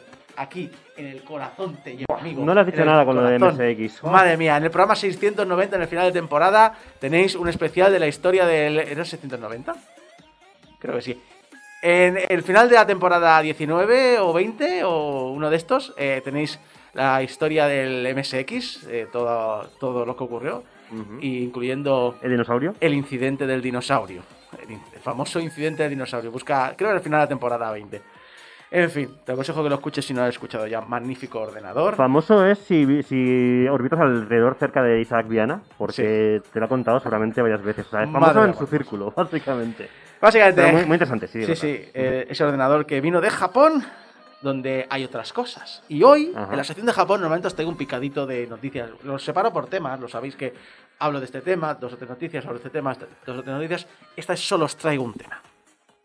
¿Puedo añadir una cosa? Sí. que se, es que cosas que a veces decimos interioridades de Game Over. Isako precisamente me pidió esta semana que no me leyera el guion de Japón para que me tomara por sorpresa. Lo digo por si queréis ver mi reacción en directo. Exacto. Eh, yo viéndolo leído, entiendo por qué te ha dicho que no lo leas, para que sea reacción... eh, Quiero en vivo, quiero tu vivo. reacción en vivo. Porque hoy vamos a hablar de especial alquileres. Uh, Ah, vale. Alquileres. No de los que tú me imaginas. Tened en cuenta una cosa. Hoy os voy a comentar una- un tema hecho como un, un megatema. Y, y, obviamente, diferentes empresas tienen diferentes precios, diferentes características. Los ejemplos que os pongo son empresas concretas, por lo tanto, son muy concretos y pueden ser diferentes. Y además, muchos de estos artículos tienen años. Años. Creo que el más antiguo es de 2012. Así que o bien han cerrado ya, o bien obviamente estos precios no se mantienen, o bien los servicios son diferentes, o bien la ley ha entrado por en medio y ha cambiado cosas. Pero, eh, que la realidad no le quite la gracia al chiste. Estas noticias existieron, estas empresas existieron o existen, dan estos servicios y hoy os he venido a contar. Empezamos, empezamos con el primero de ellos. No sé yo, ¿eh? Alguien tenía que hacerlo. Esta sección sí que se podía llamar Alguien tenía que hacerlo. Servicio de fotografía con falsos amigos. Que lo hace la empresa Family Romance. Iba a hacer un comentario en plan destroyer, en plan, pues esos son todos. Para vender que tienes cierto tipo de vida o que eres cierto tipo de persona. Por ejemplo, quieres demostrar en tu perfil de Tinder que eres un tío guay, sociable y tal, pues oye, alquilas un par de amigos, El rey del mambo. eh, Exacto. soy súper popular. eliges a una o más personas, el sexo, la edad, características físicas, para que posen contigo donde quieras. Es ideal, según la compañía, para afectar como ciertos grupos o individuos te perciben, por ejemplo, tus compañeros de trabajo, o para vengarte de un o una ex. Es- Japón siempre consigue, esta- cuando traen noticias de estas, eh, entristecerme mucho. mucho. Es, Pues- eh, es una sociedad que tiene. O sea, yo no sé, la gente de allí que sea feliz tiene que haberla seguro, pero uf, tiene que ser muy duro. Solo, solo es el principio de la sección, porque hay cada cosa después Vale, vale. que lo va a flipar palabra. Puedes alquilar a la misma persona en varias ocasiones, por lo dicho, pues si quieres decir, eh, ex, que tengo aquí parejita, eh, no sé qué. Eh, Y cada persona que alquiles debe ser alquilada por un mínimo de dos horas, lo cual supone 8.000 yenes o 60 euros. Y los gastos, obviamente, de desplazamiento, bebidas, tickets, lo que sea que tenga que pagarse, los paga el cliente. Bueno, esto es lo primero, lo menos, lo menos raro. A lo menos raro. Alquiler de novio Mm. que lo hace la empresa Real Boyfriend. chicos y hombres de 19 a 57 años, ojo, con aspecto real, Isaac. no alejado del modelo perfecto. ¿Sabes eh, diferenciar cuáles siguen en activo y cuáles no? Lo que no sé qué apuntar, En algunas me molesta, o sea, he intentado mirar la mayoría de, de webs, porque a veces he querido ampliar información y ido a las webs de la empresa. Esta no he mirado si todavía existe, pero tengo muchas otras marcadas que no existen ya. Pero que no exista esa empresa no quiere decir que no exista No, servicio. otra. No, no, y aparte que el tema de alquiler de novios en Japón... Sí, sí, no es la primera, este no es la primera vez que Sí, lo sí. no. Lo dicho, chicos y hombres de 19 a 57 años que se alejan del aspecto Ikemen, se aleja del aspecto ese tan... plan de, sí, claro, De al igual, al Mm. igual. Al igual sales con un tío así. Hombre, está bien pensado porque realmente eh, te busca el... Que vendas una imagen. Normales. Entonces, Sí. claro, si te pones al lado de plan, este es mi novio y mi novio es, eh, pues eso, Ryan Gosling, pues no cuela. Por lo que sea, ¿eh? Los puedes alquilar pues para tomar un café, para cenar en un restaurante, para ir de compras, de a visitar al parque, ir de concierto, pasear al perro, ir a ver paisajes románticos, ir a parques de atracciones, zoos, acuarios o tener sesiones de karaoke. Cuesta 5.000 yenes la hora, unos 37 euros, y si lo alquilas el mes de tu cumpleaños, tienes un descuento del 50%. Está bien, eres miserable, Sí. pero menos. Y si repites persona, el precio baja de los 5.000 yenes a los 3.000 yenes la hora, unos 23 euros.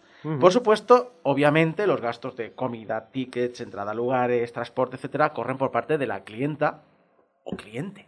Porque no lo especifica en ningún lado, pero mi pregunta es, supongo que un cliente podría también alquilar este servicio. Digo yo que sí. Limitaciones, obviamente, no actividad sexual, esto no es un servicio de prostitución. La, cliente, la clienta no puede iniciar contacto físico, el agarrar de la mano solo puede hacer la persona contratada. Las citas han de suceder en lugares públicos, está prohibido eh, acudir a habitaciones de hotel, casas particulares y zonas remotas.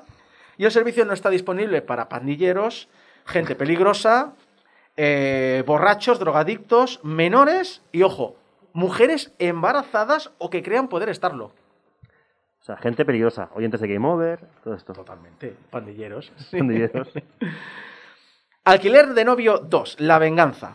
Una empresa llamada Soinella que ya no existe, o al menos la web ya no, no existe. Es un alquiler de hombres para dormir. ¡Dormir! Sí, sí, aquí, no- claro, no Mm. es lo que decíamos, no es sexual. Aquí sexo no hay. No, Solamente hay pose. exacto. Lo alquilas- Cucharita. Cosas permitidas. Sí, bueno, cosas no, una permitidas cucharita no por la viene mal. empresa. Dormir en sus brazos, tener una cita, pagando la clienta todos los costes, limpiar, cosas sencillas, es decir, eh, pasar el aspirador y demás. Ayúdame con los muebles de la cocina que son muy altos. Exacto. Exacto. Siempre que no sea algo muy desagradable o muy... a- a- siempre que no los uses para sustituir a otro servicio que tendrías que usar. Pero si es lo típico de pásame el aspirador, pásame... Vale, límpiame la casa. Comer juntos, obviamente lo paga la clienta. Que te cocine, los- los ingredientes los pones tú, etcétera. O sea, este sí que te lo puedes llevar a casa. Sí, cosas prohibidas.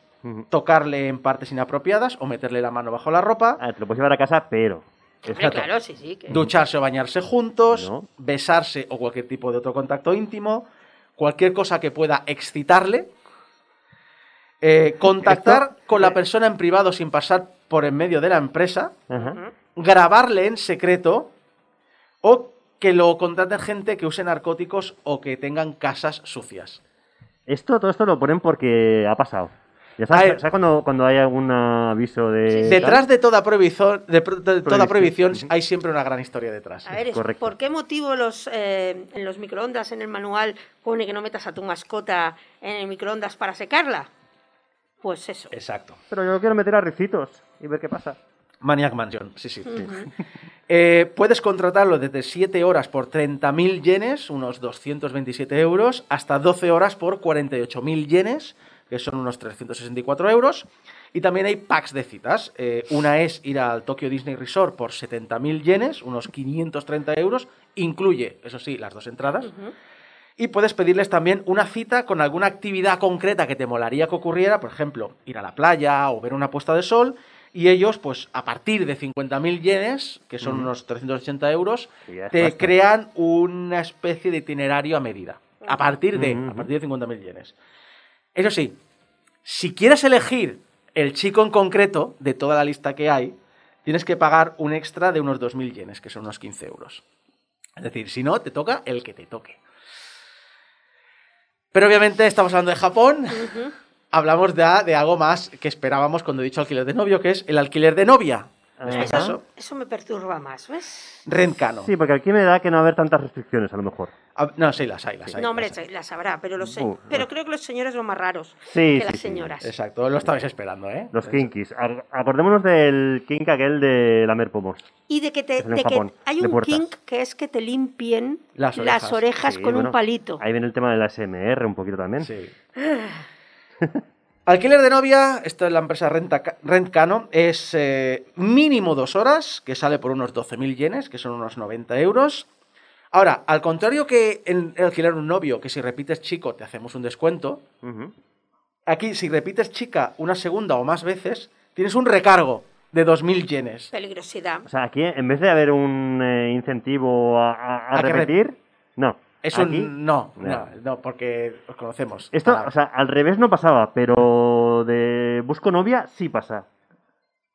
Eso da que pensar, ¿eh? Japón, Obviamente, Japón. obviamente los clientes tienen pr- prohibido contactar a la novia de alquiler directamente y también tienen prohibido darles propina o regalos caros, que es muy típico de un tipo de prostitución concreta de Japón, que es el de, mm, de regalar cosas, ¿no? De... Bueno, si hemos jugado a la saga Te pago en Yakuza... especias. Sí, Si sí, hemos sí. jugado a la saga Yakuza, los pagos en, en anillos y bolsos van, Sí, sí. vamos... Y obviamente, obviamente, nada de sexo. Pero claro, tenemos Alquiler de Novia 2, Electric Boogaloo, que es Moedate, Moedate eh, aunque esta página ya no existe. Ofrece tres planes, una hora por 4.500 yenes, 34 euros, tres horas por 13.550 yenes, unos 102 euros, o cinco horas por 19.500 yenes, que son 147 euros. El plan que vais a hacer depende de ti. Obviamente la web te da ciertas ideas de itinerarios como referencia, pero bueno, te venden que, que la gracia es, bueno, lo que decíamos eh, antes, eh, aquí hay diferencias con la anterior. Por ejemplo, una vez elegida la duración y la persona, la web te da un email de contacto directo con la chica. Un email de contacto directo probablemente a través de la empresa, pero un email de contacto directo. Que la persona tenga esta responsabilidad de crear la cita, contactar con ella y demás, según la empresa, es un elemento crucial para recrear los sentimientos de una experiencia excitante de un romance real. Al igual que en el servicio anterior, hay un recargo de 2.000 yenes extras, 15 euros, si repites con la misma chica. Al igual que en el servicio anterior, el personal tiene prohibido tener sexo o entrar en habitaciones de hoteles o en habitaciones privadas con los clientes. Salvo que. Salvo. Ahí, ahí. ya ha saltado Mari. A veces, las chicas pueden, eh, entrecomilladamente, podéis escuchar las comillas, confesar su amor a ciertos clientes que repiten servicio, lo cual sirve para dos cosas. Uno, que no se te cobre el extra de 2.000 yenes por repetir chica en la siguiente cita. Y dos, que tengas acceso a un plan especial que se llama Room Delivery Course, que cuesta 10.000 yenes la hora, 76 euros, y solo puedes contratarlo si la chica en cuestión tiene más de 18 años. ¿Cómo que? Ah, espera, ¿hay- espera, hay, espera, menores espera, espera. esto, entonces? Efectivamente, porque algunas chicas del plantel son menores de edad. Espera, mira, Esta- esta- Mira. Estoy viendo salir humo que ahora está, mismo. de- que, que, que estaba a punto de decir una cosa muy burra sobre Hiroshima y Nagasaki. Muy burra. Ojo, que aunque te contrates esta, esta actividad, la empresa sigue insistiendo que el sexo sigue estando prohibido. Pero, Ahí ya pero me ha hecho mucha gracia la frase de recrear la experiencia romántica de una... No, una cita de verdad no pagas. Bueno, pagas si quieres invitarla a algo, Sí, pero sí. No, pagas 76 euros la hora en una cita de verdad. Si realmente, sin llegar al sexo, quieres algo más físico, tienes un café para, cu- para acurrucarse. Yo, yo lo he llamado así, café para acurrucarse. Bueno, Como un ya- café de estos de gatos, pero con personas para corrocarse. Exacto. Esto lo veo ya más, eh, no sé, más... A ver, sí, eh, claro, comparado con lo otro, pero, pero Sí, bueno, no es normal. Pero a ver cómo acaba esto. Sonella, que tampoco existe. ¿eh? en principio suena bien, luego ya veremos. Es un café para dormir juntos un rato. Bueno, bien. La entrada son 3.000 yenes, unos 22 euros, y luego puedes pedir una sesión que dura desde 20 minutos por 3.000 yenes hasta 10 horas por 50.000 yenes, unos 380 euros. 10 horas. ¿Quién duerme 10 horas? Una siesta, además, supone Sí, que es esto, ¿no? Además, si quieres elegir la chica en concreto, hay un pago extra de 1.000 yenes, unos 8 euros. Esto por ahora, si habéis jugado a la saga Yakuza, esto de aquí de entrar, ya solo por entrar pagas y luego si Ujú, eliges ujú. una chica en concreto pagas y Sí, las sesiones sí. duran y pagas, eso ya lo habéis visto en los clubs de hosts. Sí, sí. Hay Además, extras. Es lo que se llama el. eh, ah, bueno, ahora no me sale la palabra, pero Sí, tiene, tiene el nombre sí. de eh, Quiero a esta chica. Exacto. Lo, lo que ocurre es que esto es para que te pongas en un futón y duermas con alguien al lado. Mira, Al lado. ¿Y, y quién no querría dormir con Goro A mí ya me da, a mí ya me da grima sentarme al lado del autobús en la gente, no, no, no, no hombres en general. En general. O sea, que, que otro ser humano al que no conozco me toque. Ya me da grima. Sí. Imagínate esto. A ver, aquí, aquí es al lado, no es que te toque. Ya, pero, pero. Luego hay extras. Mm. Cucharitas son extra, ¿no? Lo que estamos Si diciendo. duermes, si duermes en Son los... DLCs. Exacto. Si duermes en los brazos o sobre las piernas de la chica, o si quieres que la chica te acaricie la espalda, o que tú le acaricies la cabeza, o, la- o que la chica te dé un masaje de pies, todas estas actividades valen mil yenes cada tres minutos. Es muy cae ca- una especificación de que si quieres un masaje de pies tienes que habértelos lavado o algo. Ay, sí, por. Supongo que y sí. cortarte las uñas. Si quieres que la chica se cambie de ropa, entiendo que no delante del cliente, sino que en plan de no me gusta esta ropa, cámbiatela, vale otros mil yenes. Y si Mm, quieres ser bueno. tú el que le da el masaje sé. de chicas a ella, o que ella duerma sobre tus piernas, también cada tres minutos, mil yenes. Además, ¿sabes qué es lo más perturbador de, de conocer a los japoneses? Con esto que has dicho de cambiarse de ropa, igual alguien pensará, ah, para que se ponga más, más zorrona. Y seguro que siendo como son los japoneses es un, no, no, quiero que te pongas esta ropa como más inocente porque, ¿sabes? Porque es lo perturbador. Esta- que- estamos también generalizando mucho a la población japonesa, ¿eh? A ver, yo no, eh, los señores que, que alquilen esto, Lo yo creo sí, que, que se pueden generalizar, ¿eh? ¿Qué pasa si el rollo de las chicas 3D o, el, o, el- o la gente 3D no te mola? Bueno, pues tienes una inteligencia artificial a tu gusto eh, en una app de móvil. Ahí, ahí ya me parece mejor. Una empresa llamada Self que sigue, sigue existiendo esta app y sigue funcionando el servicio. Es una inteligencia artificial que aprende de tus conversaciones con ella y te hace preguntas relacionadas con tu estado y actividad, con los que se va formando una imagen de la personalidad y aspiraciones del usuario. Es- hay una película sobre esto muy buena que se llama Her. Sí. En un análisis de 2017 comentaban que tenían un vocabulario de decenas de miles de palabras y recuerda conversaciones pasadas con las que realizar conversaciones más realistas e íntimas. Sabe tus horarios por la configuración inicial que estableces, así que te da palabras de ánimo cuando vas a ir a trabajar y si hablas con ella durante la jornada, sabes que estás durante el turno de trabajo y te pregunta si todo va bien. Y también tiene preguntas filosóficas rollo de ¿qué es exactamente trabajar? Por supuesto, sé que es algo que la gente hace para avanzar en la vida, pero ¿qué sientes mientras trabajas? Muerte por dentro. Sí. El asunto es que no se trata de una novia virtual. Hay siete tipos de jazz y tú la eliges la que quieres, ¿vale? Con su correspondiente versión animada. Tienes un chico, una chica, son los dos típicos. Tienes un robot de ayuda para la salud mental que detecta si llegas tarde, se preocupa por tu estado, si estás fuera de casa hasta muy tarde por la noche, o te sugiere historias si no puedes dormir. Tienes un robot de búsqueda de información que está pensado pues para que te ayude a buscar cosas que necesitas para tu trabajo, para buscar tipos de dietas concretos, cosas de decir, necesito este tipo de información y te ayuda con inteligencia artificial a buscar esta información por ti. Tienes el protagonista de Magical Taruruto, un manga, anime y serie de videojuegos de finales de los 80 y principios y principios de los 90, que te habla con la personalidad del personaje. Tienes la responsable de un bar gay del barrio homosexual de Tokio, que te da, bueno, su perspectiva cuando hablas con ella. O tienes una pila de gatetes. Oh, atete. Yo estaba esperando eso, el perrete o el gatete. A Mari se le ha iluminado la cara. Sí. ¿Sabes lo típico de tres gatetes uno encima del otro? Ay, ay, ay. Tienes eso. Y eso dices que todavía que está, que Todavía está- funciona. esto funciona, ¿no? A ver, la Vale. aplicación viene con una memoria gratuita de tres días, a menos que pagues una cuota semanal. Hace unos años estaba en 180 yenes por semana, que es un euro y medio, pero no sé a qué precio está hoy día porque no lo he conseguido encontrar. Lo, lo busco por todas tardes, portas, creedme. ¿Qué ocurre? Que si, que si, que si no pagas, pues que toda su, su memoria se borra. Así que estás matando a una pila de gatetes y tú nunca matarías a una pila de gatetes. Y a un ¿no? robot investigador. Que el robot investigador también me ha caído muy bien. Puedes alquilar también a una hermana pequeña en Family Romance. No, no, no, no, no, no, no, no, no. Por tres horas te cobran 15.000 yenes. Pero ¿sabes por qué es eso, no? Family para que te vayas- romance. para que te vaya o sea, todo el la rato, palabra family, o sea, no. Pero ¿sabes? family para romance que te mal Japón. todo el rato diciendo Onichan. Sí. todo el rato. O Detrás. Aniki, Aniki también. Aniki. Aniki. Por tres horas te cobran 15.000 yenes, que son 113 euros, y eh, la empresa te pide un listado con la fecha, la hora a la que quieres quedar, donde encontrarse, localizaciones que visitarás, y está completamente prohibido salirse de esa lista de localizaciones. Y ya de paso, también está prohibido solicitar ningún tipo de contacto físico en exceso. Y queda de apariencia y personalidad de tu hermana pequeña buscas. Y obviamente nada de lugares privados, solo públicos. Puedes alquilar también en Family Romance una familia completa. Family Romance. Una fa- pero es family romance es decir, el amor de la familia, no, no el amor que tú piensas, Eh, no. no, pero la palabra romance ya implica el otro tipo de amor. El alquiler de una familia no tengo muchos datos porque solo lo sé ya que salió en un capítulo de Conan O'Brien. La alquiló en su viaje a Japón. A pesar que ibas a decir de Detective Conan.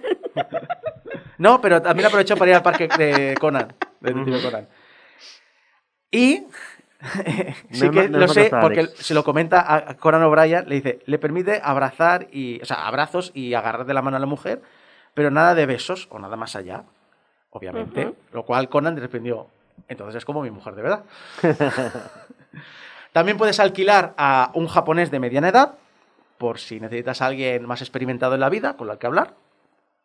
La mayoría de sus clientes suelen contratarle para tomar algo y hablar, pero algunos también le han acompañado pues, a acompañarle a visitar a un familiar enfermo y cosas similares. Y como siempre, no se toca la mercancía, que ha tenido que frenar más de una mano. Es bastante barato, ¿eh? Mil yenes la hora, unos 8 euros. Necesito, necesito ir a hacer unas gestiones aquí al ayuntamiento. Acompáñeme.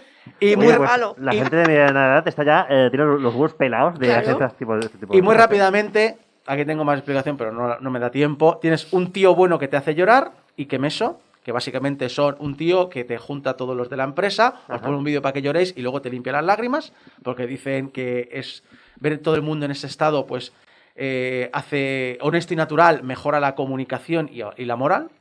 Tienes también, si no te gusta alquilar personas, eh, contratar cabras, lo típico, pues para que se coman césped o para hacer Ah, ¿sí? terapia de animales. interesa. Se hace aquí en Occidente también, Sí, incluso sí, aquí en. Cataluña. Porque gastarse el dinero en máquinas de segar, no, no. Hay ¿Es veces más que no. ecológico? Hay más ecológico y hay veces que no. Hay lugares donde no llega una máquina. Es más ecológico hasta que tienes que recoger lo que, lo que siembras. Y si no no, quieres no, tener no. contacto con nada vivo, también puedes alquilarte una montaña entera. Sobre lo del tipo que reúne a todos los trabajadores y te hace llorar, eso no se llama jefe.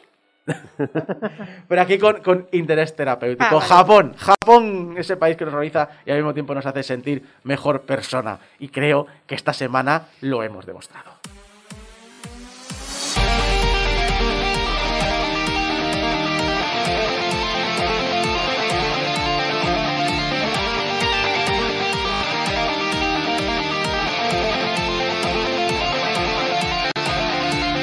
Y hasta aquí llega el programa de esta semana, el 726. Muchas gracias a todo el equipo aquí presente, a Jeco, a Mari Puello, servidor de ustedes, Isaac Viana. Y quiero también dar las gracias a un par de oyentes, comentarios que nos habéis dejado esta semana. Cerberus, recuerdo que me levantaba cada sábado a las 4 de la madrugada, entraba en la, red, en la web de la radio para escucharlos y al final me iba a mis clases de universidad. Duré toda mi carrera escuchándolos.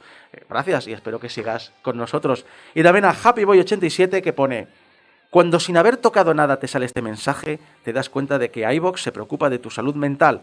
Nada, Game Over. De aquí a promocionar instituciones psiquiátricas queda un pasito. El mensaje en concreto que le ha aparecido es: ¿Estás suscrito a Game Over? ¿Quieres dejar de seguir este podcast? Eso es lo que nos decían con lo de los, los smartphones y tablets inteligentes. Exacto. Tabletas y móviles que se preocupan por tu salud mental. Exacto. Recordar que estamos en todas las redes sociales como Portal que nos puedes escuchar en la radio en directo, pero también tenéis descarga directa, iTunes, iBox, programas de podcast, vuestro favorito, estaremos allí, en YouTube y Spotify, que podéis enviar nuestros mensajitos de amor a público arroba eh, portalgameover.com y vuestros mensajitos de odio a soy un oso ruso de combate arroba portalgameover.com. Y que, bueno, que en portalgameover.com barra colabora seguimos buscando colaboradores, eh, contactad con nosotros a través de allí y lo vamos hablando, colaboradoras y colaboradores. Pues nada más, esto ha sido el programa 726, nos vemos de aquí a una semana en el programa 727, así que hasta de aquí a siete días. Adiós.